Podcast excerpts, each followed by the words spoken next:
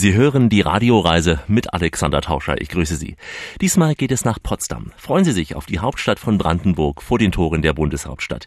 Wir radeln durch Potsdam, durch die Altstadt, die russische Kolonie bis hin zum Wannsee. Wir besuchen die Filmstudios in Babelsberg und sprechen über mehr als 100 Jahre Filmgeschichte eben in Babelsberg. Und es sind Namen von Alfred Hitchcock bis Zara Leander. Erleben Sie heute Potsdam zwischen Wasser und Welterbe, zwischen Brandenburger Idylle und der Millionenmetropole und Hektik in Berlin. Heute nur Potsdam. Hallo ich bin Johannes Westerkamp, ich bin Stadtführer und wir laufen heute zusammen durch Potsdam. Ihr hört die Radioreise mit dem Alexander Tauscher. Kommt einfach mit und ich präsentiere euch interessante Highlights hier in Potsdam. Die Radioreise heute unterwegs eben in Potsdam getreu dem Fontane-Motto Schusters Rappen muss aus dem Stall. Wir starten gleich. Das ist die Radioreise, die Sie zu neuen Horizonten bringt und damit Reiselust wecken soll. Im Studio Alexander Tauscher, herzlich willkommen hier bei uns in dieser Show. Diesmal geht es vor die Tore von Berlin, es geht nach Potsdam, eine Tour in die Hauptstadt von Brandenburg.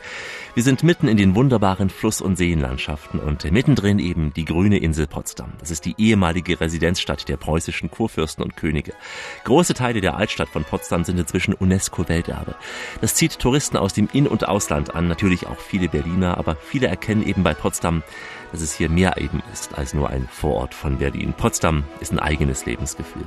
Da, wo einst Kurfürsten und Könige residierten, da verteidigen Freizeitkapitäne ihre Wassersportreviere und fahren Kulturbegeisterte mit Leihrädern durch die Parks und Schlösser. Wir werden das auch tun. Potsdam, eine Stadt zwischen Kunst, Kultur und Geschichte, eine große Kulisse, die wir heute erleben werden. Zu Beginn mit unserem Guide, Johannes Westerkamp. Herzlich willkommen in Potsdam in dieser wunderschönen barocken Altstadt in unmittelbarer Nachbarschaft zu Berlin. Wir befinden uns hier auf dem alten Markt. Der bekommt sein Aussehen aus der barocken Zeit, Mitte des 18. Jahrhunderts unter Friedrich dem Großen. Und wir stehen hier vor dem früheren Stadtschloss, was vor ein paar Jahren wieder neu errichtet worden ist und wo mittlerweile der Brandenburger Landtag eingezogen ist. Dieses Landtagsschloss, wie wir Potsdamer Gästeführer es nennen, hat jetzt mittlerweile schon wieder das Aussehen wie damals vor über 200 Jahren. Ende des Zweiten Weltkriegs, das war die Nacht von Potsdam vom 14. auf den 15. April 1945, wurde nämlich hier mehr oder minder alles in Schutt und Asche gelegt durch alliierte Bomber.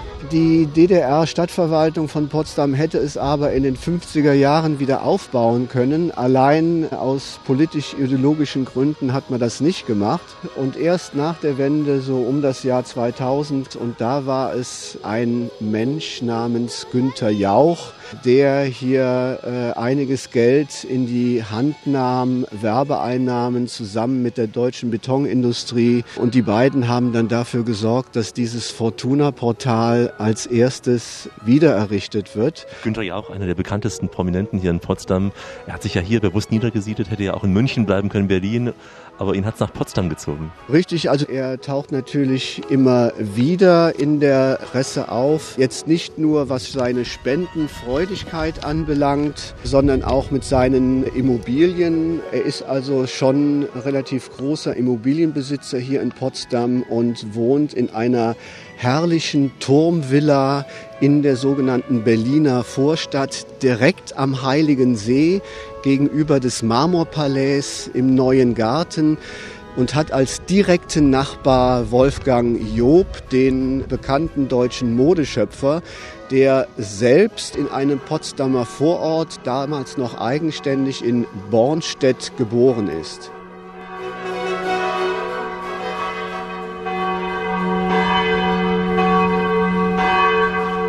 Wenn wir uns jetzt mal ein bisschen gegen den Uhrzeigersinn äh, bewegen, dann sehen wir noch hinter uns die größte protestantische Kirche von Potsdam. Das ist die St. Nikolai-Kirche. Wurde auch stark beschädigt Ende des Zweiten Weltkriegs wurde dann über Jahrzehnte restauriert, auch mit Spendengeldern aus Westdeutschland.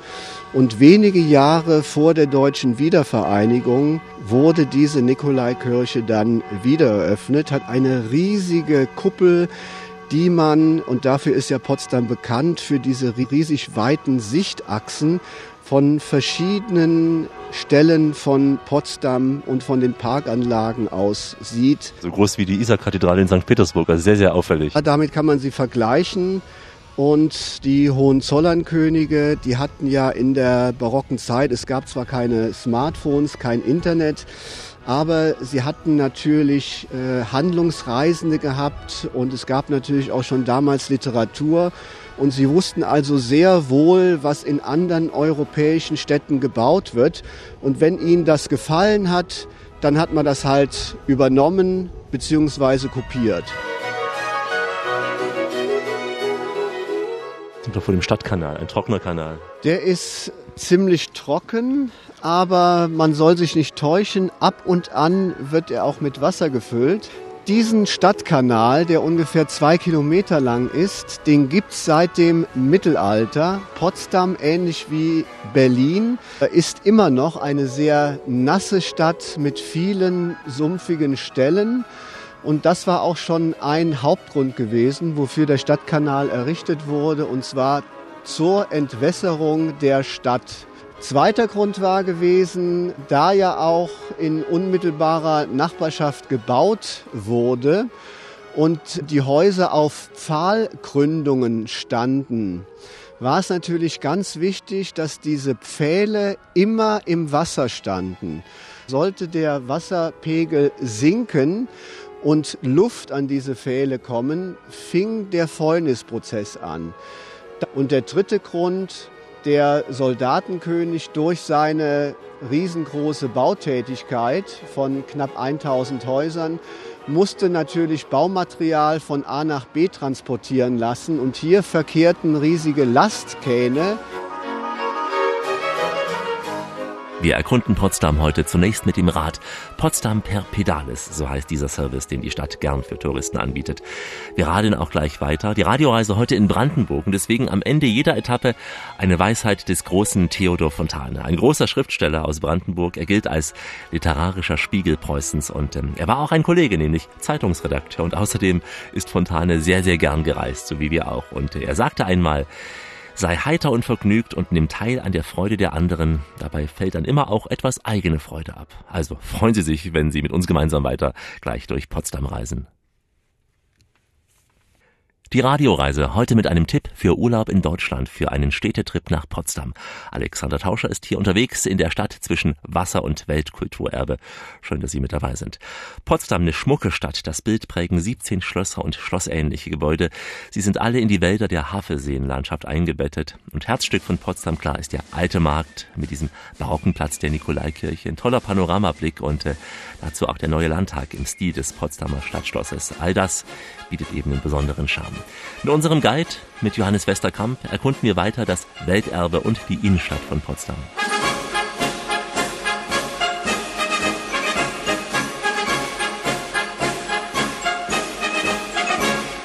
Der neue Markt, wo wir uns jetzt gerade befinden, ist im Grunde genommen ganz anders als der alte Markt, der äh, nur einen Steinwurf weit entfernt ist. Der neue Markt ist einer der besterhaltensten barocken Plätze Europas, weil er überhaupt keinen Bombentreffer im Zweiten Weltkrieg abbekommen hat, außer diesem einen Haus hier vor uns. Und da sieht man auch ganz interessant die sogenannte Schaufassadentechnik von Friedrich dem Großen.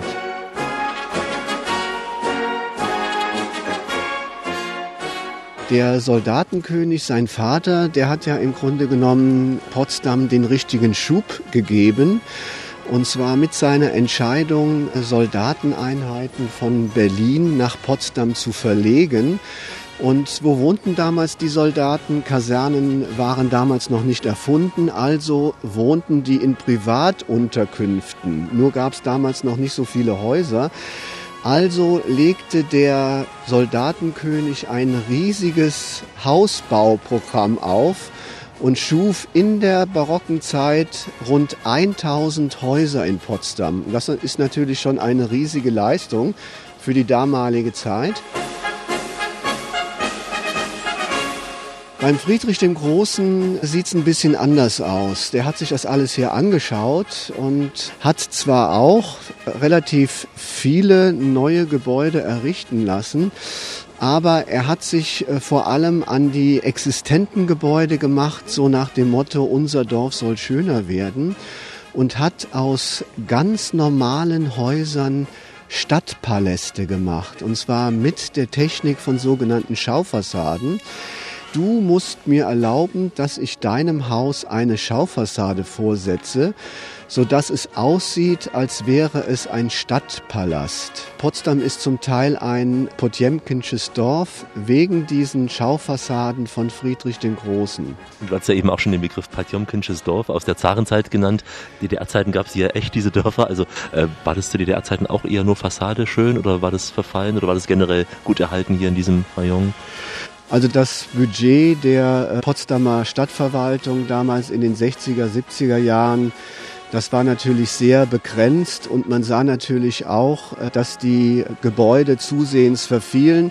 Die wurden natürlich genutzt, da wohnten Leute drin und die haben natürlich auch schon vieles selbst gemacht, aber man versuchte dann aus der Not eine Tugend zu machen. Einige Gebäude wurden saniert, aber im Großen muss man sagen, die meisten Gebäude verfielen zusehends und viel wurde auch abgerissen. Wir befinden uns jetzt hier am Brandenburger Tor. Wie bitte? Brandenburger Tor? Das ist doch Berlin, wa? Ja, aber es gibt auch in Potsdam ein Brandenburger Tor. Das ist zwar nicht so berühmt, aber das ist ungefähr 20 Jahre älter als das Pendant in Berlin. Das hat Friedrich der Große errichten lassen, nachdem er den Siebenjährigen Krieg in den 1750ern gewonnen hat. Und er hat selbst zugegeben, das wäre eine reine Angeberei gewesen, nur um der Welt und seinen Mitmenschen zu zeigen, hier, ich bin siegreich aus diesem Krieg äh, zurückgekommen. Übrigens genauso wie das neue Palais im Parc Sanssouci, das er auch nach diesem Krieg hat errichten lassen.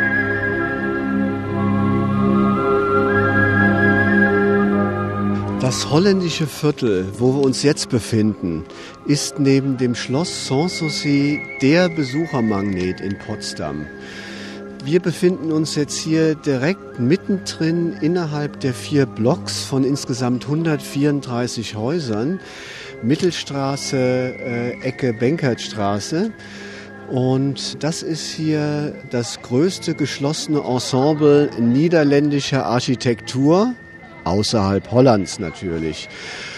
Mittlerweile ganz toll saniert, im Grunde genommen 90, 95 Prozent der Bausubstanz. Es sollte aber mal komplett abgerissen werden in den 70er Jahren, weil es einfach zu marode war. Warum wurde das holländische Viertel überhaupt errichtet vom Soldatenkönig? Potsdam war und ist eine sehr nasse Stadt und der Soldatenkönig hat damit seine liebe Not gehabt. Er musste verschiedene Stellen entwässern und er hoffte, er könnte niederländische Spezialisten gewinnen, die ihm bei diesem Unterfangen helfen. Er soll dann sogar selbst nach Holland gereist sein, zu einer, heute würden wir sagen, PR-Reise und hat dann gesagt, hier Leute, kommt nach Potsdam, ihr könnt in Häusern leben, die ihr von zu Hause kennt und ihr kriegt Privilegien, das war also auch ganz wichtig. Was der Soldatenkönig ihnen allerdings verschwiegen hat, diesen holländischen Handwerkern, dass dieses Viertel noch gar nicht existierte. Das heißt also, die ersten Holländer, die hier hinkamen, die hier hingelockt wurden, die mussten also erstmal diesen feuchten Platz hier entwässern und dann mussten sie ihre eigenen Häuser selbst bauen. Das hat sich natürlich rumgesprochen, obwohl es damals ja noch kein Internet gab. Und die ersten beiden Blocks, die waren noch zu 80 Prozent ausgelastet, die beiden letzten schon nur noch mit 50 Prozent. Und das führte also dazu, dass immer weniger Holländer im holländischen Viertel wohnten und immer mehr Leute, die irgendwie im Dunstkreis des Hofes arbeiteten, hier hinzogen. Also zum Beispiel Kunsthandwerker, Kunsttischler, Leute, die Steine bearbeiteten und Hofmaler. Ja, wir haben heute immer wieder Musik aus Potsdam oder über Potsdam dabei, die uns begleiten wird. Auch Berliner Lieder, weil es ja auch in der Nähe liegt, und äh, auch Klänge klar aus Brandenburg oder auch das Brandenburgische Konzert. Wir träumen uns damit einfach so diese romantische Fontanezeit. Der große Fontane, der einmal sagte, wenn man glücklich ist, sollte man nicht noch glücklicher sein wollen. Ich hoffe, Sie sind zufrieden mit dem, was Sie heute haben hier bei uns in der Radioreise. Das, was Sie tun, ist genau das Richtige, denn Sie machen mit uns Urlaub, die Radioreise mit Alexander Tauscher unterwegs in Potsdam. Ich finde, eine der lebenswertesten Großstädte in Deutschland, sonst hätte sich ja auch Günther Jauch nicht hierher zurückgezogen. Potsdam, die Stadt im Grünen. Das Blau des Wassers verbindet sich mit dem vielen Grünen der Stadt, mit dem historischen, aber auch dem neuen, ja den historischen und neuen Parks und Gärten. Und ähm, wie das im Zentrum ist, so ist es auch außerhalb des Stadtkerns, in den Ortsteilen wie zum Beispiel Golm, ja sehr schön Golm. Da ist Potsdam einfach nur sehr, sehr romantisch. Auch die Sängerin Cora hat sich ja hierher zurückgezogen nach Golm. Ja, Golm wie auch andere Regionen mit Seen, mit Feldern, Plantagen, Wäldern und immer wieder auch das Grüne, das Grüne und das Blaue, das blaue Wasser, die vielen Wasserwege der Havel, sie schlängeln sich durch diese Kulturlandschaft. Und ähm, auch wir wollen Potsdam erleben weiterhin und gleichzeitig dem Trubel ein wenig entkommen, einen Gang runterschalten, ab und zu aber auch wieder einen Gang hochschalten, denn wir sind mit dem Rad weiter unterwegs durch Potsdam, mit unserem Guide, mit Johannes Westerkamp. Mensch, du Ali Winse, Westberlin Sektor. Da hinten steht schon Infopo Inspektor. Wir sind jetzt gerade entlang des Mauerweges, sind im Westen und dennoch noch im Osten. Zwar gab es damals bis 89 sogenannte Enklaven oder Exklaven, je nach Standpunkt. Hier in Kleinklinike lag schon auf Westberliner Gebiet kam aber durch Gebietsaustausch zu DDR und drumherum verlief also die Mauer. Und ähm, vielleicht hören wir hier das Klatschen im Hintergrund. Das sind nämlich Läufer, die gerade den 100-Meilen-Lauf von Berlin absolvieren. Die sind um 6 Uhr gestartet und hatten 160 Kilometer vor sich. Und zwar entlang des ehemaligen Mauerverlaufs. Äh, da gibt es ja diesen Mauerradweg. Den laufen die entlang über 160 Kilometer. Und alle Achtung, Chapeau kann man da nur sagen. Chapeau, denn es ist der vierfache Marathon. Ja, also ich bin ja selbst auch schon Marathon gelaufen wow. und das ist also schon ziemlich happig, aber diese 160 Kilometer, wie gesagt, alle Achtung. Und ansonsten kann man diesen Mauerweg auch gemütlich radeln, so wie du es auch als Tourguide machst, in mehreren Tagesetappen um ganz ehemals Westberlin. Das kann ich wirklich äh, jedem ans Herz legen, der gerne Rad fährt und der interessiert ist, gerade an der jüngeren Geschichte. Was war das für eine Lust am 13. August? Jetzt auf einer der historischsten Brücken Deutschlands, Berlins ohnehin. Also Sie merken es ja am Verkehrslärm. Wir sind nicht irgendwo, sondern wir stehen an einem ganz zentralen Ort hier an der Kliniker Brücke. Brücken verbinden ja eigentlich, aber das war hier mit der Kliniker Brücke ganz anders. Sie trennte den Osten vom Westen. Der Westteil der Brücke lag im Osten und der Ostteil im Westen. Denken Sie mal drüber nach, aber es stimmt. Wollen wir wetten, wer sich von uns länger hält, Herr Ulbricht oder Berlin? Wollen wir wetten, was Bestand hat auf der Welt, Herr Ulbricht oder Berlin? Die Kliniker Brücke hat eine mehr als 300-jährige Geschichte und nur Knapp 40 Spione wurden hier ausgetauscht und trotzdem hat sie ihren Namen weg, die Brücke der Spione. Vor relativ kurzer Zeit gab es hier ein totales Verkehrschaos. Da wurde nämlich die Brücke für eine knappe Woche gesperrt. All dieweil der amerikanische Regisseur Steven Spielberg mit Tom Hanks hier einen Film drehte. Angela Merkel kam auch mal kurz zu Besuch. Brücke der Spione hat sogar einen Oscar bekommen für den besten Nebendarsteller. Über die Brücke gehen, andere Menschen verstehen, andere Lieder, andere Länder der Erde, über die Brücke gehen. Was auch noch ganz interessant ist, sind diese wunderbaren Blicke auf dieser Klinikerbrücke Einmal zum Park Babelsberg, aber auch auf die gegenüberliegende Seite wieder zu einem ganz anderen Park, Park Sacro mit der berühmten Heilandskirche die damals im Grenzgebiet lag. Und 13. August 61 Mauer wurde hochgezogen und dort fand noch Weihnachten 1961 der letzte Gottesdienst statt. Und dann wurde es von den Grenztruppen vereinnahmt, die die Innenausstattung verwüsteten. Und mittlerweile ist die Heilandskirche wieder ein richtiges Kleinod. Man kann sie besichtigen. Ein Besuch im Park Sacro lohnt sich wirklich. Mein Berlin ist wieder ein Berlin. Ich könnte schreien, Berlin, vor lauter Glück. Denn es steht fest, Berlin, der Name Ost-Berlin, genau wie West-Berlin, kommt nie mehr zurück. Es ist wirklich ein bewegender Ort. Ich als gebürtiger Ostdeutscher habe ja oft auf der Ostseite gestanden. Es war eine Brücke, die so getrennt hat. Und äh, ich erinnere mich noch an ein Zitat von Diebken damals in den 80ern, der mal sagte, nicht Venedig, nicht Amsterdam hat so viele Brücken wie Berlin, aber den größten Brückenstark hat Berlin noch vor sich, den von Ost nach West. Ähm, wirklich unbeschreiblich, dieses Gefühl hier zu stehen. Wir stehen ja wirklich in der Mitte hier. Ja, und das ist natürlich eine Entwicklung, die zu befürworten ist, wenn äh, Brücken wirklich in ihrer Funktion als Verbindungselement gesehen werden genauso wie Mauern äh, dazu da sind, abgerissen, abgetragen zu werden. Und wenn wir heute sehen, dass wieder Mauern errichtet werden, überall auf der Welt, da ist das wirklich eine äh, Entwicklung, die wir definitiv hinterfragen sollten. Potsdam per Rad, zu Fuß oder mit dem Kanu. All das ist möglich, wenn man die historische Mitte oder auch das UNESCO-Welterbe erleben will. Einer begleitet uns heute immer wieder in Gedanken, der gute alte große Theodor Fontane. Am Ende dieser Etappe eine Weisheit von ihm, ja, über die es auch nachzudenken lohnt. Zitat, wer sich den Freund erhalten will, vertraue ihm kein Geheimnis an. Hier ist Rias, Rundfunk in Alex Sinne. Die Radioreise mit Alexander Tauscher, heute in Potsdam, Urlaub mitten im schönen Brandenburg. Ich muss sagen, eine meiner Lieblingslandschaften, so richtig zum Träumen und dazu auch das Welterbe dieser Stadt. Als Urlauber erlebt man diese ehemalige Residenzstadt der Könige von Preußen gern entspannt, so wie wir heute auch auf dem Rad oder auch auf dem Boot. Denn Potsdam bietet eben mit seinen vielen Marinas, Boots- und Kanuverleihen das blaue Paradies. Besonders Haus- und Motorbootkapitäne, Segler und Kanuten, die kommen hier richtig in Fahrt.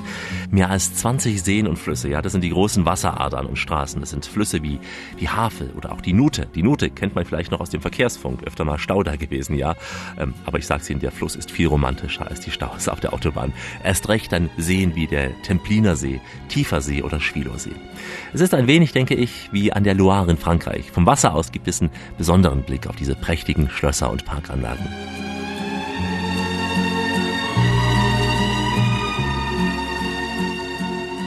Wir sind weiter entlang dieses Mauerradweges lang geradelt, sind jetzt vor dem Schloss Cäcilienhof. Ich hätte es mir persönlich viel pompöser vorgestellt. Sieht so klein aus, fast unscheinbar. Fast wären wir hier vorbeigeradelt. Ja, das ist auch Sinn und Zweck gewesen. Der ausführende Architekt damals 1914 bis 17 der hatte speziell den Auftrag gehabt, ein großes Schloss in die Landschaft einzubetten, was ihm also sehr gut gelungen ist. Es wirkt wirklich relativ unscheinbar mit seiner äh, englischen äh, Landhausarchitektur. Aber man soll sich nicht äh, täuschen. Es äh, gibt in dem Schloss knapp 180 Zimmer plus fünf Innenhöfe, ist also sehr geräumig. Und das war also auch der Grund gewesen, warum die Sowjets die den Auftrag bekamen, einen Ort für eine Nachkriegskonferenz zu finden, sich hier für Cäcilienhof entschieden haben. Es war ja eigentlich eine Berliner Konferenz, aber in Berlin war nicht so ein großes äh, Gebäude, stand zur Verfügung, weil zum größten Teil alles zerstört. Deswegen wich man nach Potsdam aus. Äh, dann wurden hier verschiedene Zonen geschaffen. Für die beiden äußeren Kreise war der sowjetische Geheimdienst zuständig gewesen. Und der innere Kreis wurde, wie später Nachkriegsdeutschland, auch in verschiedene Sektoren eingeteilt, für die dann die die Sowjets verantwortlich waren, die Briten und die Amerikaner. Das bedeutete auch, dass jeder großkopferte, also der sowjetische Diktator Stalin, der britische Premierminister Churchill und der amerikanische Präsident Truman, jeder einen separaten Eingang zu benutzen hatte. Es sollte vermieden werden, dass irgendwie schon irgendwelche Vorgespräche stattfinden, sondern die Großkopferten trafen sich um 17 Uhr jeden Tag und kamen dann an einem runden Tisch zusammen, der extra in Moskau angefertigt wurde und mit einer Antonov hier äh, nach Potsdam gebracht wurde. Und wir wissen ja auch, was bei der Potsdamer Konferenz äh, herauskam. Es waren im Grunde genommen die vier Ds gewesen, also Demokratisierung, Dezentralisierung, Demilitarisierung und Denazifizierung im Grunde genommen viel Rauch um nichts. Es war ja im Grunde genommen auch nur ein sogenannter Letter of Intent gewesen, also keine völkerrechtliche Entscheidung. Cäcilienhof hat äh, danach einen Dornröschen-Zustand wiedergegeben, denn der sowjetische Geheimdienst hat das angrenzende Viertel, die Nauener Vorstadt, komplett abgeriegelt. Die sogenannte verbotene Stadt oder auch Militärstädtchen Nummer 7. Es war eine Stadt in der Stadt und erst 1994 im August verließen die letzten Geheimdienstoffiziere diese verbotene Stadt. Also ein Ort, an dem sozusagen die DDR-Geschichte etwas fundamentiert wurde und bis zum letzten Tag der DDR die Sowjets blieben und dann wieder gingen, als die DDR ging. Das ist richtig. Also wenn man bedenkt, 1990 Wiedervereinigung und ganze vier Jahre später erst zogen die letzten Sowjetsoldaten ab. Das ist schon bemerkenswert. Und äh, heutzutage ist die Nauener Vorstadt, also diese ehemalige verbotene Stadt, ein Villenviertel.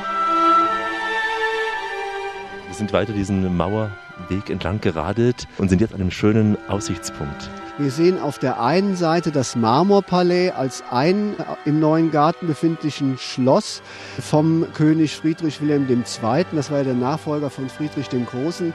Da sind extra die Bäume so geschnitten, dass man freien Blick auf dieses Marmorpalais hat.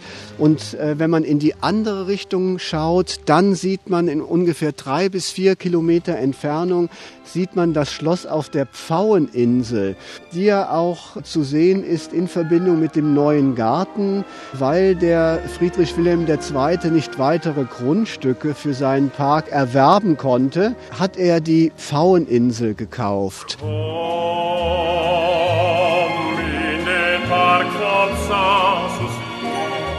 Im Park Sanssouci sieht man also diese Sichtachsen auch. Zum Beispiel, wenn man vor dem Orangerie-Schloss steht, hat man also auch einen wunderbaren Blick auf den Turm der Friedenskirche, die sich im Park Sanssouci befindet, und auf die Kuppel der Nikolaikirche auf dem alten Markt. Du hast ja erwähnt, Sanssouci, also kein Potsdam-Besuch ohne Sanssouci im Prinzip.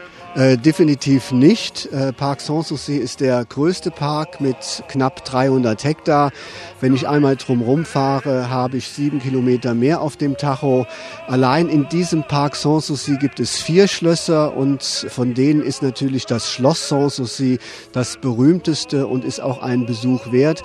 Das ist ja eines der feinsten Beispiele von diesem sogenannten friderizianischen Rokokos.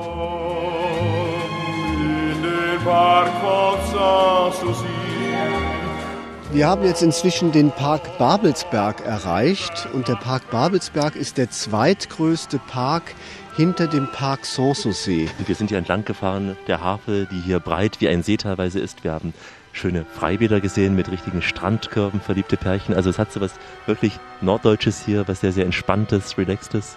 Ja, also Freizeitgestaltung, gerade auf dem Wasser wird hier natürlich groß geschrieben, gerade in der Hochsaison, gerade in den Sommermonaten. Viele Potsdamer haben ihr eigenes Boot, ob das jetzt motorisiert ist oder mit Segeln. Und, und das ist einfach herrlich. Hier kann man wunderbar die Seele baumeln lassen. Vor allem, man hat nicht nur Wasser und den Strand und die Bäume, man sieht ja auch die Kulisse von Potsdam. Wir haben die Nikolaikirche im Hintergrund. Wir haben wie so ein Stadtpanorama, was man dann vor dem Wasser vor sich hat. Also das ist wie eine barocke barocke Stadtansicht, die früher auf die Gemälde gebannt wurde. Das sieht also schon ein bisschen aus wie in Disneyland, ist aber hier alles ganz natürlich in Potsdam. Potsdam, ja, die gemütliche kleine Großstadt, so als Vorposten der großen lauten Stadt Berlin. In einer halben Stunde mit dem Auto oder auch der S-Bahn ist man ja schon in der Hauptstadt, aber Leben an der Spree ist was anderes. Und darüber reden wir später noch, der Unterschied zwischen Potsdam und Berlin. Wir machen eine kurze Verschnaufpause und äh, schmunzeln über diesen Gedanken des großen Fontane, der einmal sagte, ein Optimist ist ein Mensch, der ein Dutzend Austern bestellt, in der Hoffnung, sie mit einer Perle, die er darin findet, bezahlen zu können. Unser Potsdam Urlaub ist für Sie auf jeden Fall weiterhin kostenfrei. Wie immer an dieser Stelle auf Weiterhören. Richtet auf eure Lauscher, denn hier spricht der Tauscher. Der Alexander grüßt Sie alle miteinander und wünscht auf diese Weise eine schöne Radioreise. Heute sind wir in Potsdam, in der Landeshauptstadt von Brandenburg, vor den Toren von Berlin, aber kein Grund einfach nach Berlin durchzufahren, denn Potsdam ist auch eine Reise wert, vor allem als Kulturstadt. Potsdam erwartet seine Besucher mit einer Mischung aus historischen Orten, Kunstquartieren, baulichen Ensembles, Gedenkstätten, Museen und Konzerten in historischer Kulisse. Potsdam hat so viel Geschichte zu bieten, wenn man nur allein mal auf die letzten 100 Jahre schaut. Am 21. März 1933, dem Tag von Potsdam, kommt es in der Garnisonskirche zum öffentlichen Schulterschluss zwischen Hindenburg und Hitler, zum Bündnis zwischen dem nationalen und dem nationalsozialistischen Deutschland. Zwölf Jahre später liegt das Dritte Reich auch in Potsdam in Schutt und Asche. Und äh, hier in Potsdam, im Schloss Sizilienhof, treffen sich die Siegermächte des Zweiten Weltkrieges und teilen Deutschland auf. Churchill, Truman und Stalin. Sie unterzeichnen das Potsdamer Abkommen. Dann wird Potsdam Bezirkshauptstadt der DDR und nach der Wende Landeshauptstadt von Brandenburg. Also, wenn das keine Geschichte ist. Und dennoch ist vielleicht der ein oder andere Versuch zu sagen, Potsdam ist schön, Berlin ist mir lieber. Wie will sich Potsdam von Berlin unterscheiden? Das habe ich unter anderem Raimund Jennert gefragt. Er ist der Geschäftsführer der Potsdam Marketing Service GmbH. Du bist die Stadt der Schlösser und Seen In dir hat der alte Fritz sein Denkmal stehen. Manche sagen, wir sind die kleine Schwester. Ich sag mal so, wenn wir mal ein gemeinsames Bundesland werden, wären wir die Hauptstadt von Berlin. Also insofern, das kann man so und so sehen. Wir ergänzen uns optimal. Nicht? Also es ist einfach wie ungleiche Geschwister, sage ich jetzt mal, in der Beziehung. Wir sind froh, dass wir Berlin gleich um die Ecke haben mit allem, was dazugehört, mit dem pulsierenden Leben. Und wir sind aber sozusagen die kleine, ruhige, mondäne Stadt, die Landeshauptstadt für das Land Brandenburg, wo man mal ein Stück runterschalten kann, die Kultur so ein bisschen komprimiert kriegt. In Berlin muss man sich das alles immer so ein bisschen suchen, so die Historie. Hier kriegt man das sozusagen alles sehr kompakt geliefert und natürlich sind wir auch sehr stolz darauf, dass wir hier eine sehr schöne natürliche Umgebung haben mit dem Wasser, mit dem Wasserreichtum rundherum. Ich glaube, das ist auch relativ einmalig für Deutschland. So eine Lage, das machen sich die Potsdamer bloß recht selten bewusst, dass sie mit ihrem Wasserreichtum, dem Schlösserreichtum und dieser historischen Stadt bitte tatsächlich irgendwie sehr gesegnet sind. Es fällt auf, also sehr viel Wasser hat Berlin auch, aber hier ist es noch mehr und hier fließt das Wasser direkt überall durch und alles ist eben noch ruhiger, obwohl es so viele zentrale Sehenswürdigkeiten gibt, ist es nicht so ein Andrang, hat man das Gefühl. Im Sommer ist es schon ein ganz guter Andrang, aber tatsächlich, es kann sich verlaufen. Das andere ist ja das Thema Wasser, auch sehr viel Wassersport. Die Potsdamer sind sehr, sehr wassersportverliebt. Zum einen, zum anderen auch als Tourist gibt es viele Bootstouren, Stadtrundfahrten vom Wasser aus. Man kann auch aktiv auf dem Wasser sein. Ja, wir haben sogar ein schönes Wassertaxi, das tatsächlich auch als Nahverkehrsmittel funktioniert, wo man sein Fahrrad mitnehmen kann und wo man dann, wenn man die Havel zu lange lang gefahren ist, sagen kann, und jetzt ins Wassertaxi und wieder zurück. Bis hin natürlich auch zu den klassischen Angeboten, die jetzt immer verstärkt äh, auf dem Wasser zu sehen sind, wie die motorisierten Flöße die in den letzten Jahren sich explosionsartig entwickelt haben hier und quasi mit zum Bild auf dem Wasser gehören. Aber wir haben natürlich auch Wassersport. Wir haben ein Leistungszentrum hier in Potsdam. Ruderer sind in Olympia, in Rio aktiv gewesen. Das ist auch hier sichtbar und erlebbar. Und da kann man am Ufer der Havel langfahren. Da kann man sie beim Training beobachten. Bei den Kanuten finde ich es immer sehr spannend, wenn man gar nicht weiß, wie die sich auf ihren Kanadiern eigentlich da halten, warum die nicht umkippen und ins Wasser fallen. Man kann das auch selber ausprobieren mit größeren Booten und kann hier sehr aktiv sein. Das ist für den Touristen noch nicht so richtig angekommen, was jetzt öfter mal passiert, dass die Leute tatsächlich auch Stand-up-Paddling bei uns auf den Seen probieren. Der Herrgott hat ein Land kreiert. Das Brandenburger Land. Der Kurfürst hat es melodiert. Das Brandenburger Land. Als Preußen hat er es deklariert. Das Brandenburger Land. Und Preußenkönige haben's regiert. Das Brandenburger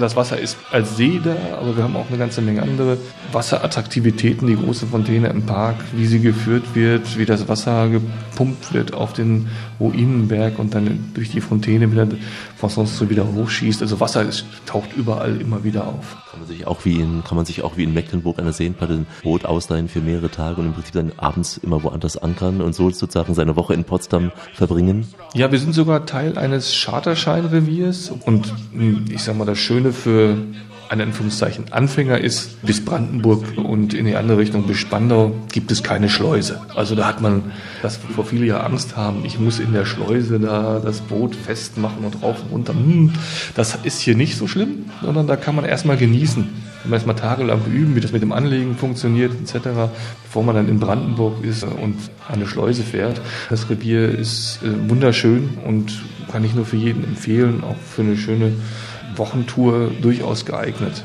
Ne? Man muss sich die Zeit nehmen, einfach auch dann in Ruhe zu ankern, anzulegen, weil man kriegt hier unheimlich viel Kultur, aber auch die kleinen Orte, die sozusagen gleich hier in Anführungszeichen hinter Potsdam in Richtung Land Brandenburg liegen, wie Werder, Ketzin, ja, und dann Brandenburg an der Havel, die alte Domstadt. Da kann man schon tolle Sachen erleben, ja. Wer weiß, wo unsere Hauptstadt liegt? Im Brandenburger Wo Oder, Spree und Neiße fließt? im Brandenburger Land, Wo Deutschland Streusandbüchse liegt? im Brandenburger Land, Wo hoch der rote Adler fliegt? Brandenburger Land. ich sag mal, unter der Klinikbrücke durch, da ist man in Berlin. Nicht? Also das nehmen wir ja quasi auch als Potsdamer einmal gerne mit für uns. Die Berliner machen es umgekehrt ja genauso, die kommen da auch gerne unsere Seen. Für Segler ist dann in der Regel bei Brückenschluss, das heißt die Berliner, wenn sie segeln kommen, dann geht es bei der Kliniker Brücke nicht mehr weiter, es sei denn, sie haben eine Mastlegevorrichtung. Bei uns geht es in die andere Richtung genauso. Wir laden alle Gäste ein in unsere schöne Stadt. Ein Radioreisegespräch mit Raimund Jennert, dem Chef des Tourismus in Potsdam. Am Ende dieser Etappe wieder ein Fontane-Zitat. Sehr schön, weil es auch auf den Menschen und die Menschen zutrifft. Es gibt viele Hähne, die meinen, dass ihretwegen die Sonne aufgeht. In Farbe und Stereo, garantiert aus der Anstalt und das mit privat geprüfter Qualität. Die Radioreise mit Alexander Tauscher. Schön, dass Sie mit uns Urlaub machen.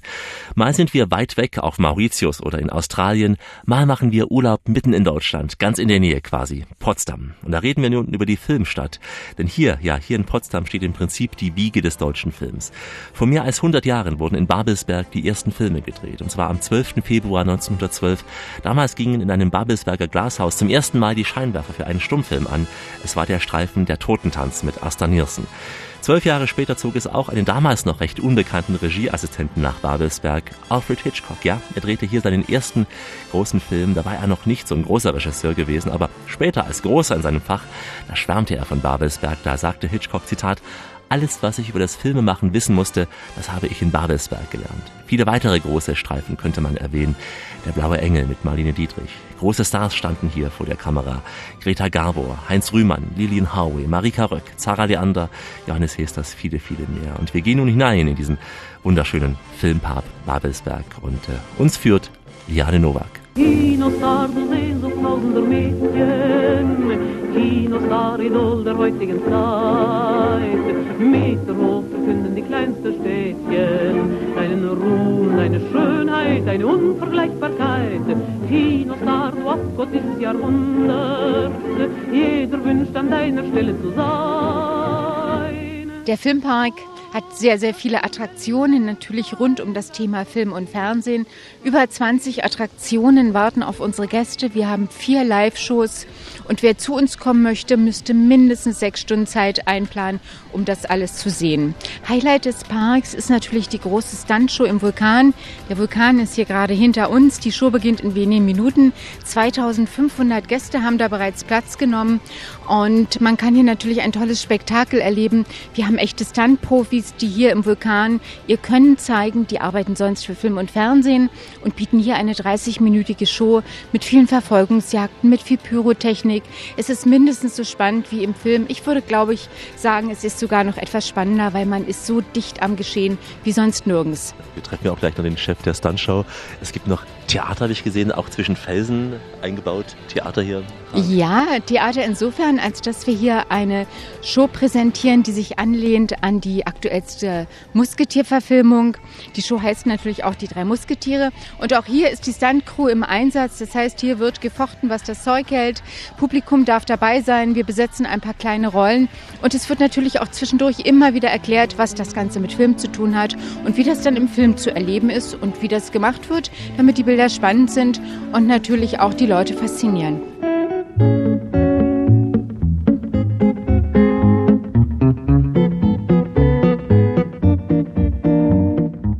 Unübersehbar der große Sandmann, den man ja in Ost natürlich kennt, im Westen inzwischen auch. Er hat ja auch den Westen überlebt.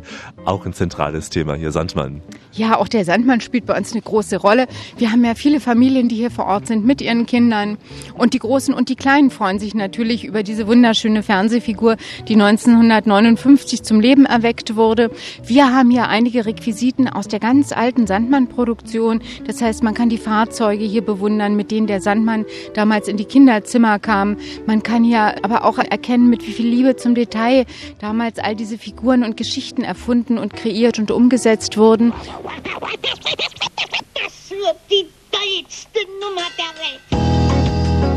Und wir haben viele Exponate aus dem Sandmann-Film, denn der Sandmann ist ja jetzt auch eine Kinofigur geworden und da kann man ihn hier wieder treffen und sieht sozusagen auch viele Requisiten, kann die anfassen, kann diese Dinge alle bestaunen. Und das ist eine sehr, sehr tolle Angelegenheit, die es, glaube ich, so in der Art nur hier bei uns gibt. Dazwischen immer wieder auch kleine Wasserflüsse, wo man auch raften kann, nicht, aber zumindest entlangfahren kann. Ja, aber es gibt auch eine Menge Wasser. Hier ist gerade im Sommer, heute zum Beispiel, bei 25 Grad ganz schön. Man kann hier in Panama, Janos Straumland, eine Bootsfahrt machen. Panama ist entstanden in Anlehnung an die Literatur von Janos. Wir haben versucht, sozusagen auch mal Literatur hier im Filmpark umzusetzen für unsere Gäste.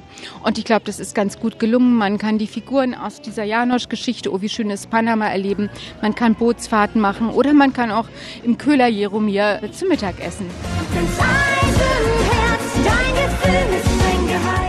Historischen Film, da gibt es natürlich viele, die hier sozusagen ein bisschen ihr Zuhause gefunden haben. Prinz Eisenherz ist ein schönes Beispiel dafür, war eine internationale Koproduktion in Babelsberg.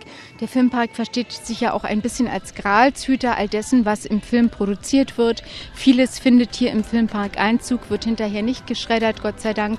Und das Prinz Eisenherz, unser Erlebnisrestaurant, ist ein schönes Beispiel dafür, weil hier sind viele Requisiten aus diesem Film neu inszeniert worden und das Ganze ist ein Restaurant und es ist auch eine große Bühne und ein Veranstaltungsort für Abendevents. Man bekommt dann auch den Blick hinter die Kulissen oder zu den Kulissen der Fernsehserien. Ich zum Beispiel bin ein großer GZSZ-Fan. Auch das kann man erleben da. Ja, wir bieten unseren Gästen äh, Medienstadtführungen an. Der Filmpark ist ja zu Hause auf dem Gelände der Medienstadt. Das Gelände hat vier Hektar, ist ein großes Gelände und unter anderem wird hier natürlich auch gute Zeiten, schlechte Zeiten produziert.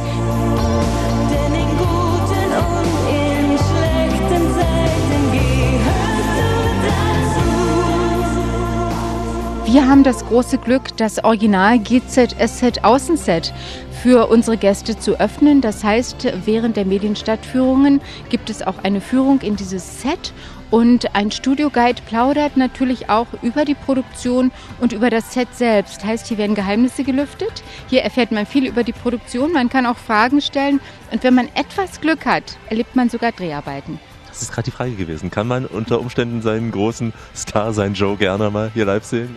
Das kann man natürlich nicht jeden Tag, aber wie gesagt, mit etwas Glück. Es wird auch gedreht und dann können die Gäste tatsächlich bei diesen Dreharbeiten unter bestimmten Bedingungen zuschauen. Und Autogrammstunden gibt es ab und zu? Autogrammstunden gibt es bei uns einmal im Monat und zwar immer am letzten Sonntag im Monat. Da ist ein Darsteller der Serie für eine Stunde für Autogramme hier bei uns zu Gast. Ich kann mir vorstellen, es ist ein Wallfahrtsort auch für die ganz eisernen Fans. Das spricht sich natürlich rum und es gibt natürlich auch viele Wiederholungsgäste, die immer wieder kommen, um den Park zu erleben, aber auch um ihre Stars hier zu treffen. Ich glotz TV!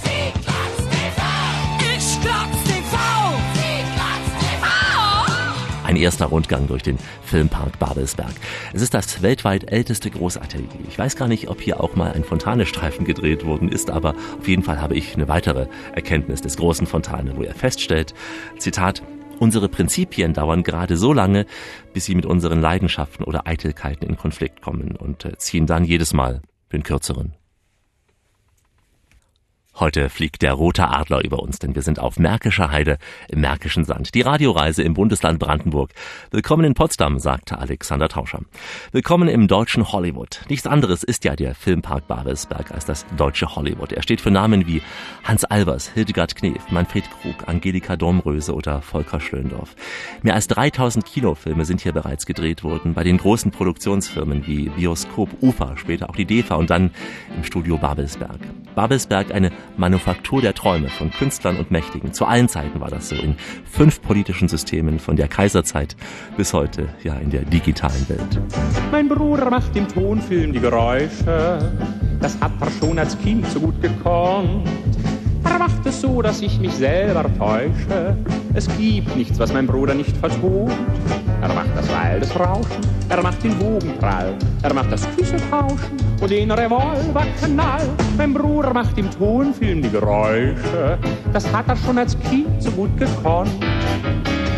Wer einmal in, in, den Studios war und sich die äh, großen Hallen angeguckt hat, der ist begeistert. Ich, mich, mich persönlich fasziniert am meisten auch der Kostümfundus, und, den es dort gibt. Also das ist ein, der Kostümfundus und die ganzen Requisiten, die man dort sehen kann. Das ist ja mittlerweile integriert in den, in den Filmpark Babelsberg, den Filmerlebnispark. Da kann man das Ganze besichtigen. Das ist also schon faszinierend. Und jetzt gibt es ja auch wieder eine große Außenkulisse, diese Berliner Straße, die es jahrelang sozusagen im direkt im Filmbereich gab, ist ja sozusagen neu errichtet worden, viel moderner, viel multifunktionaler. Das kann man auch äh, besichtigen, wenn keine Dreharbeiten sind. Also das sind schon spannende Geschichten, die man dort erleben kann. Und die Geschichte ist hier allgegenwärtig. Also wir haben ja ähm, ganz viele Drehorte. Das ist natürlich Bridge of Spies und äh, deshalb heißt bei uns in den Prospekten zum Teil die Klinikerbrücke auch gleich immer nur noch Bridge of Spies, weil das ist für viele wie natürlich viel näher als die Kliniker Brücke,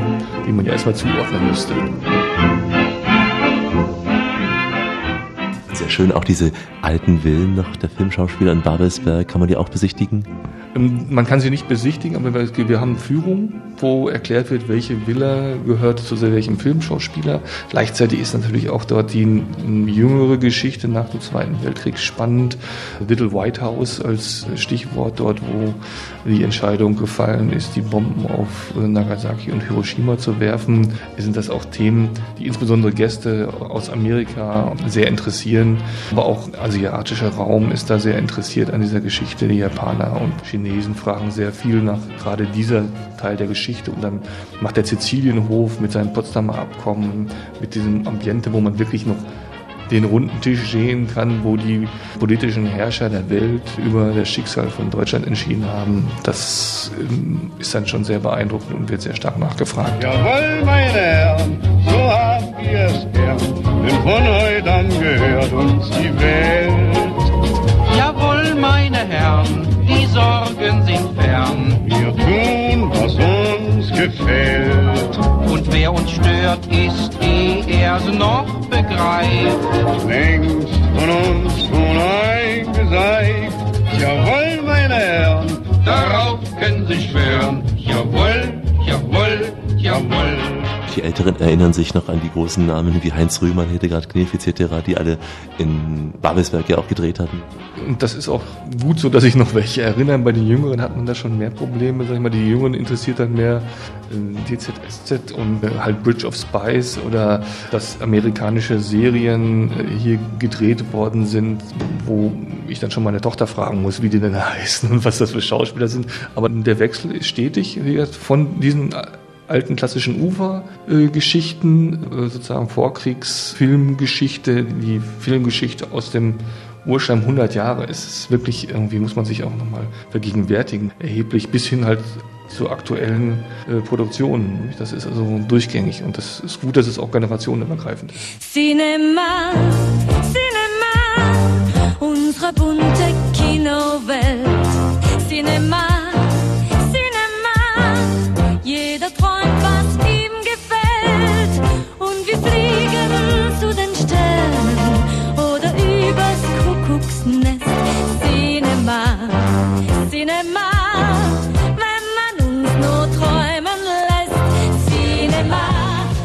Nur Babelsberg ist ja Filmkulisse für Filme, auch die Innenstadt von Potsdam, wie man liest. Auch hier in Potsdam wurden historische oder große Filme gedreht. Äh, ich sag mal, wir haben immer damit zu tun, dass die ganze Straßenzüge gesperrt werden. Wie gesagt, die, bei der, beim Dreh von ähm, Bridge of Spice ist tatsächlich die Kliniker Brücke auch für ziemlich lange Zeit gesperrt worden und da muss man sich vergegenwärtigen, das ist eine Bundesstraße, die da gesperrt wurde. Das kriegt man normalerweise so leicht nicht durch. Das passiert recht häufig in Potsdam. Da sieht man dann doch schon den Tross, die so einem Drehteam sozusagen anlastet mit Catering-Fahrzeugen und Beleuchtungsfahrzeugen und dann werden Straßen mitten am hellerlichten Tage heller Licht ausgeleuchtet. Das funktioniert auch schon so direkt seit den Tagen nach der Wende so. Meine ersten Erlebnisse für mich persönlich in Potsdam war, dass ich bei äh, Wim Wenders Der Himmel über Berlin als Statist mitgemacht habe. Das war kurz nach der Wende in der Berliner Vorstadt. Da war noch, da sah die Berliner Vorstadt noch ganz anders aus. Die Häuser waren tatsächlich noch, ich sag mal, kriegsgeschädigt. Ja, und heutzutage geht man da durch und ein Haus ist schöner als das andere. Da wohnen Job und Jauch. Äh, und äh, man guckt gerne mal hin und kann auch diesen Wechsel sehr gut nachvollziehen. Sie auch schon dann ja, Zeitzeuge eines auch historischen Filmes fast schon? Im Prinzip ist es auch schon ein historischer Film, ja. Und ähm, das ist schön, dass es halt auch immer wieder so erlebt werden kann. Nicht? Dass Darstellen und Schauspiel hier auch zum, zum Leben gehört. Es wird nach einem Happy End im Film gewöhnlich abgeblendet. Ein Rundgang durch die Filmstadt Babelsberg. Dort sind heute Film und Medien tägliches Leben.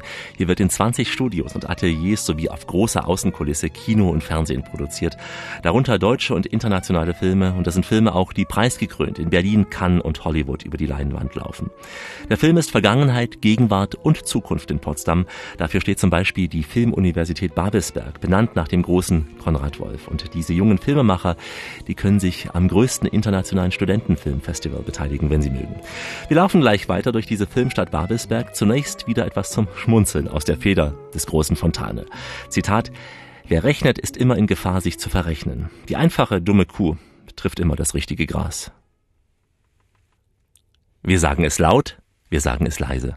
Das ist die Radioreise. Am Mikrofon der Urlaubsplauscher, der Alex Tauscher. Grüße Sie. Bei uns ist ja im Urlaub immer volles Programm angesagt.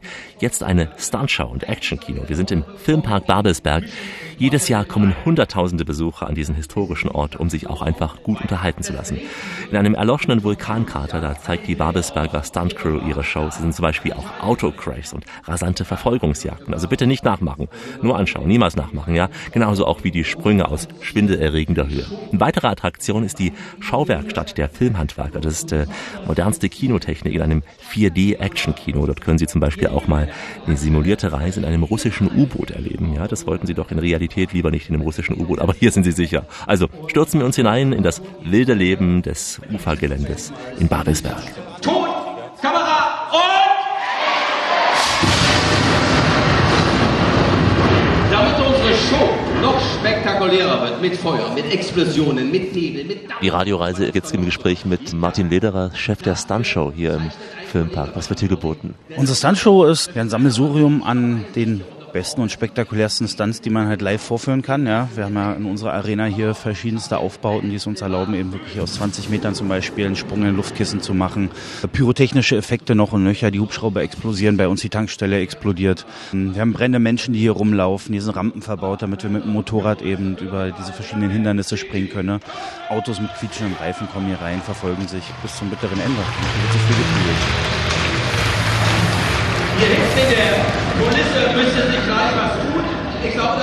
Wow, hier geht's zur Sache und äh, wir sehen ja auch diese Stuntmänner, richtig durchtrainierte Kerle, hier eben noch im freien Oberkörper. Also die zeigen, was sie haben, die sind durchtrainiert, sieht man hier auch. Also nicht nur Waschbrettbauch, richtig durchtrainiert und äh, ich glaube, die müssen auch so sein hier, ja. Natürlich, also alle unsere Kollegen und Kolleginnen, die hier in dieser Show spielen, sind natürlich extra ausgebildet, um diese Stunts äh, so sicher wie möglich auch durchzuführen. Sind alle sportlich, ja, sind alle extrem trainiert. Man sieht so eine richtige Muskelpakete. Ja, natürlich. Das Auge ist mit. Ne? Also die, die müssen natürlich dementsprechend auch die Kraft haben, um hier ihre Kunststücke vorzuführen und natürlich auch durchtrainiert sein, um hier sicher durchzukommen. Wie lernt es als Stuntman? Lernt man? Lernt man. Es gibt allerdings keinen offiziellen Ausbildungsberuf, der sich dann so nennt. Ähm, das ist eher so eine Learning by Doing Geschichte. Also wir sagen den Interessenten, die bei uns anfragen, immer, es ist wichtig, dass ihr einfach gutes Körpergefühl habt, ja, dass ihr sportlich seid, dass ihr irgendwie am besten eine Kampfsportart oder so gemacht habt, dass ihr wirklich auch diese diese Techniken, die sich eben anbieten im Stuntbereich, wie zum Beispiel aus, aus Judo, Aikido, Karate, Taekwondo, dass man die mitbringt. Ne? Man sollte auf jeden Fall irgendwelche speziellen Qualifikationen haben. Ob das nur äh, ja, Motorradfahren ist und auf dem Cross-Motorrad dann eben in die Lage einversetzt, dann Sprünge zu machen hier, ob das ein Pyroschein ist, ob das eben äh, spezielle Fähigkeiten mit Fahrzeugen sind oder einfach ähm, ein ganz besonders gutes Gefühl für den Körper, um eben bestimmte Kunststücke vorzuführen. Ne? Sowas brauchen wir.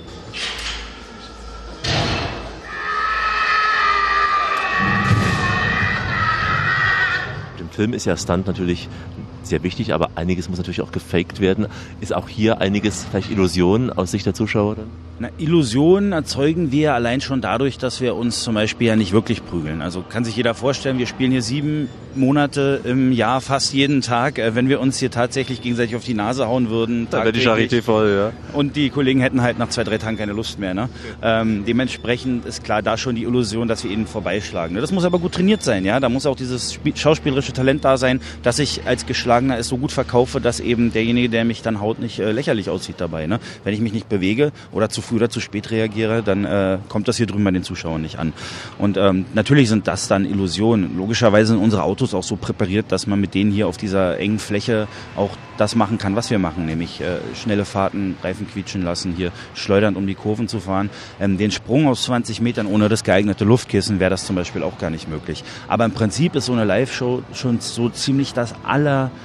allerreinste, was man im Stuntbereich zu sehen bekommt, weil hier ist man nah dran und das, was man sieht, ist das, was man kriegt. Ja, es ist nicht so, dass wir dann später noch mit dem Computer irgendwelche Seile oder so rausretuschieren können. Die sieht man hier und die sind hier mit eingebaut. Passiert ab und zu mal was? Also prellt sich jemand mal was oder gibt es was Schlimmeres? Oder sind die alle so trainiert, dass sie noch im rechten Moment abspringen könnten oder sich irgendwo retten könnten? Also dadurch, dass äh, alle, die hier in unserer Show spielen, so trainiert sind, dass sie genau wissen, was sie tun, halten sich die Verletzungen wirklich in Grenzen. Also ich sag mal, jetzt Schürfwunden und mal ein blauer Fleck, das ist was, das gehört einfach zum Berufsbild dazu.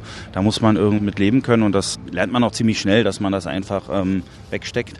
Ja, dass hier sich wirklich jemand was bricht oder schwer was prellt, das passiert ganz, ganz, ganz, ganz selten. Und meistens sind es dann echt Sachen, die so doof gelaufen sind, dass man dann halt am Ende einfach sagt, okay, shit happens.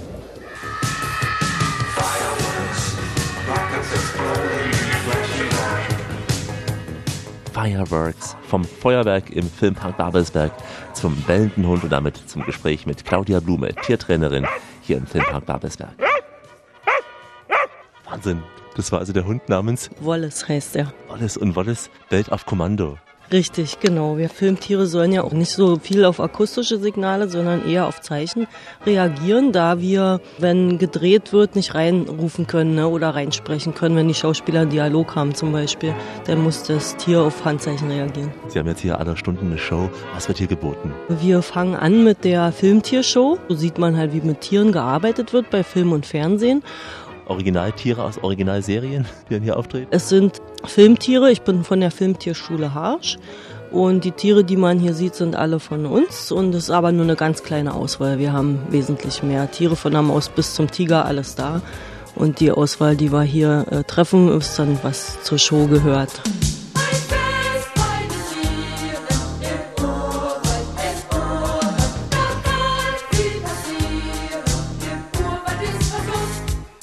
Am Anfang rollt das Schweinchen den roten Teppich aus für den Moderator. Dann zeigen wir, wie ein Huhn gegen die Flasche pickt.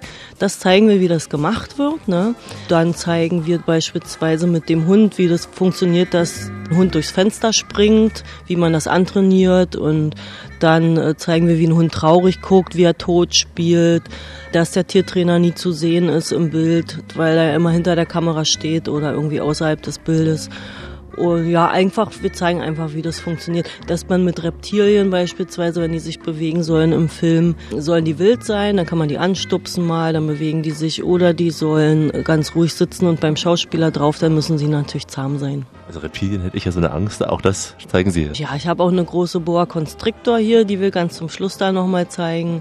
Äh, aber es ist alles auch so ein bisschen auf lustig gemacht und da kriegt die äh, Zuschauerin dann Hut auf und da steht eine Palme dahinter, eine künstliche und dann kriegt sie die Schlange umgehängt, dann dürfen die dann nochmal ein Foto machen, die Gäste. Nimmt es den Besuchern vielleicht die Illusion, im Fernsehen ist alles echt oder will man eigentlich zeigen, nee, Fernsehen ist schon toll, aber es muss natürlich etwas gefaked werden? Also die Leute, die sich dafür interessieren, sind natürlich dankbar, dann auch mal zu wissen, wie das funktioniert. Andere vergessen es halt gleich wieder, weil sie nicht gar nicht das wissen möchten, wie es funktioniert. Ne? Und Tiere geben auch ein Zeichen, wenn sie nicht mehr wollen. Das Tier wird ja auch zu nichts gezwungen, gehe ich mal davon aus. Also das ist dann so, dass sie dann auch sehen, jetzt ist genug gezeigt. Da äh, geht es immer über die Motivation ne? und die haben alle Spaß daran. Also wenn ein Tier keinen Spaß daran hat mitzumachen, dann ist es nicht geeignet für einen Film. Nehmen Sie sich viel Zeit für all das, was Sie in Babelsberg an Unterhaltung geboten bekommen.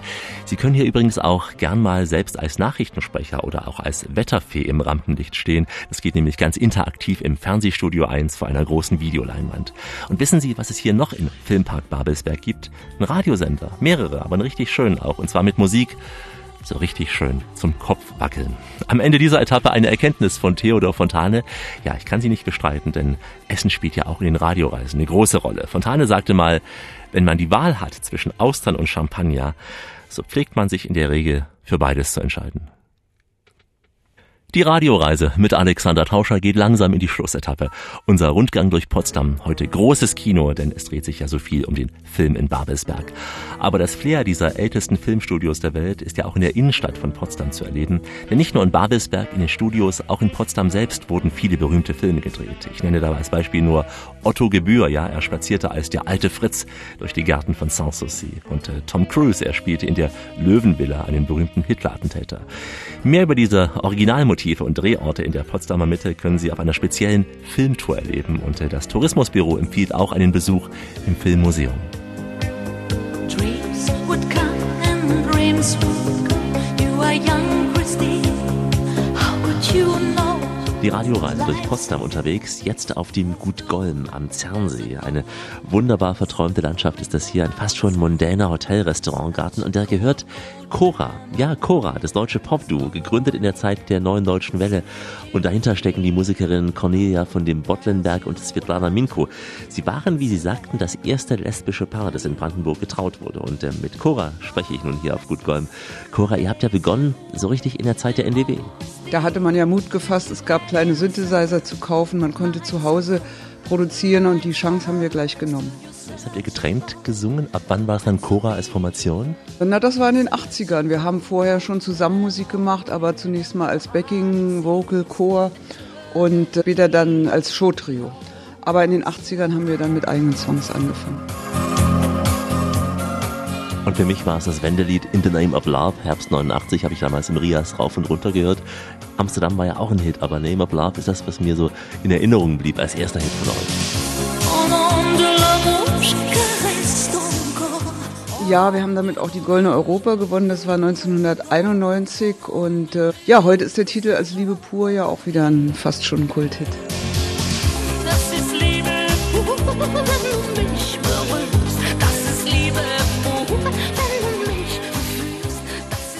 Und dann war es ja ruhig gewesen und ähm, ja, einige Jahre später gab es ein Comeback. Ein paar Jahre später ist gut. Wir haben das, glaube ich, zwölf Jahre später hat das angefangen. Besonders in den neuen Bundesländern hat sich Amsterdam ja als Kultsong entwickelt und ja, dann waren wir plötzlich da und äh, dazu und wir haben das hier gemerkt in Golm und sind dann gleich auf Tour gegangen, haben neue Alben produziert und Deutsch vor allen Dingen getextet. Prinz und gute Feen waren auch für uns nicht gerade so ein Song wie Amsterdam, ich liebe ihn sehr, geht ja wahnsinnig ins Ohr, ist melodiös, rhythmisch. Ist es jetzt Schlager, ist es jetzt Pop? Äh, wie siehst du das? Amsterdam ist nicht wirklich ein Schlager, schon vom Text nicht. Und er hat auch äh, Pop-Elemente in der Melodie, also das heißt die Themen und Brücken und was man heute alles nicht mehr macht. Aber es ist schon Pop für mich. Ja, wir haben es ja auch auf Englisch produziert, da war es dann recht poppig.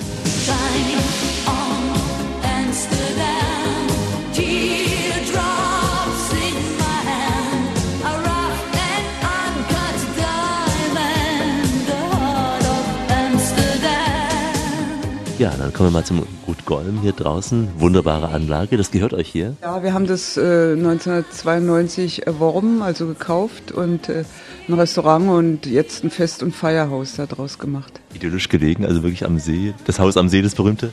Schöner geht's nicht, ja. Was ein Wunder, ihr steht selbst auch hier im Service, zumindest wenn ihr Zeit habt, bereit. Ja, wenn wir nicht gerade unterwegs sind. Also wir haben ein tolles Team, auf das wir uns verlassen können. Deshalb können wir auch wieder auf die Bühne klettern, zwischendurch mal. Aber wir sind natürlich schon mit dem Herzen und mit dem ganzen Verstand hier in Goll, mit der Verantwortung. Gibt es viele Gäste, die euch erkennen, die sagen, ah, das ist ja Cora? Ja, inzwischen immer mehr, weil wir ja auch Carmen Nebel Show gemacht haben und Fernsehgarten. Und das ist dann schon, da kennt man das Gesicht. Aber eigentlich erkennt man uns dann im Doppelpack. Und wir treten ja hier dann meistens auch im Doppelpack auf. Aber ihr wollt nicht singen hier? Ne? Nein, wir sind nicht die singenden Wirtinnen. Mit Sicherheit nicht. Warum wollt ihr es nicht machen, so wie Heino es gemacht hat? Nein, wir haben also noch genug Auftritte und hier, wir haben ja hauptsächlich Hochzeiten. Und an den Hochzeiten ist dann auch das Brautpaar und die Gäste sind die Stars. Ich würde mich freuen, wenn ihr hier singen würdet. Vielen Dank, Cora. Cora von Wortlenberg im Gespräch mit der Radioreise bei unserer Tour durch Potsdam. So, und bei uns fällt nun langsam wieder die Leinwand, denn diese Show ist fast am Ende, diese cinemastische Filmvorführung, wie man früher so schön sagte. Vielleicht haben Sie noch mal Lust auf großes Kino in Babelsberg oder auf die Radfahrt durch Potsdam. Dann können Sie diese Sendung wie immer auch als Podcast nachhören, wann immer Sie wollen, wo immer Sie wollen. www.radioreise.de. Hier finden Sie nicht nur diese Reise nach Potsdam, auch viele andere, von Oslo bis Palermo, von Madrid bis St. Petersburg. Einfach mal reinklicken unter www.radioreise.de. Die Fotos und Infos wie immer bei Facebook oder in unseren Blogs. Ich verabschiede mich in den Sprachen der Welt, die Sie in Potsdam auch garantiert hören werden. Goodbye, au revoir, ciao, adios, do svidania, marhaba, shalom und natürlich tschüss. Und äh, wie sagte mein lieber Radiokollege hier aus der Region immer so schön am Ende seiner tollen Sendungen, macht's gut, Nachbarn, und rocht nicht im Bette.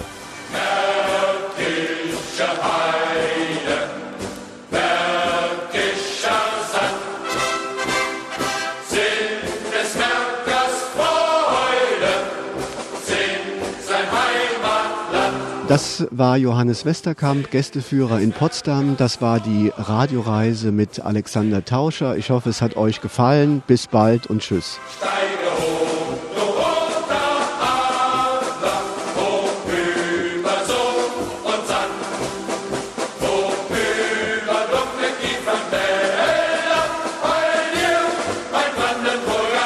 Hallo, hier ist die Cora von der Gruppe Cora und ihr hört die Radioreise mit Alexander Tauscher. Mein Name ist Raimund Jennert.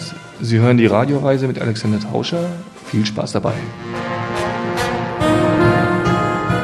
Ich bin Liane Nowak aus dem Filmpark Babelsberg und das war die Radioreise mit Alexander Tauscher. Hallo, mein Name ist Martin Lederer aus der Stuntshow vom Filmpark Babelsberg und Sie hören die Radioreise mit Alex Tauscher. Hallo, mein Name ist Claudia Blume. Ich bin Filmtiertrainerin an der Filmtierschule Harsch. Wir sind hier im Filmpark Babelsberg und das war die Radioreise mit Alexander Tauscher. Mag sich der Hund auch noch verabschieden? Genau, das können wir machen. Bolli? Auf. Sag mal den Radioreisehörern Ciao.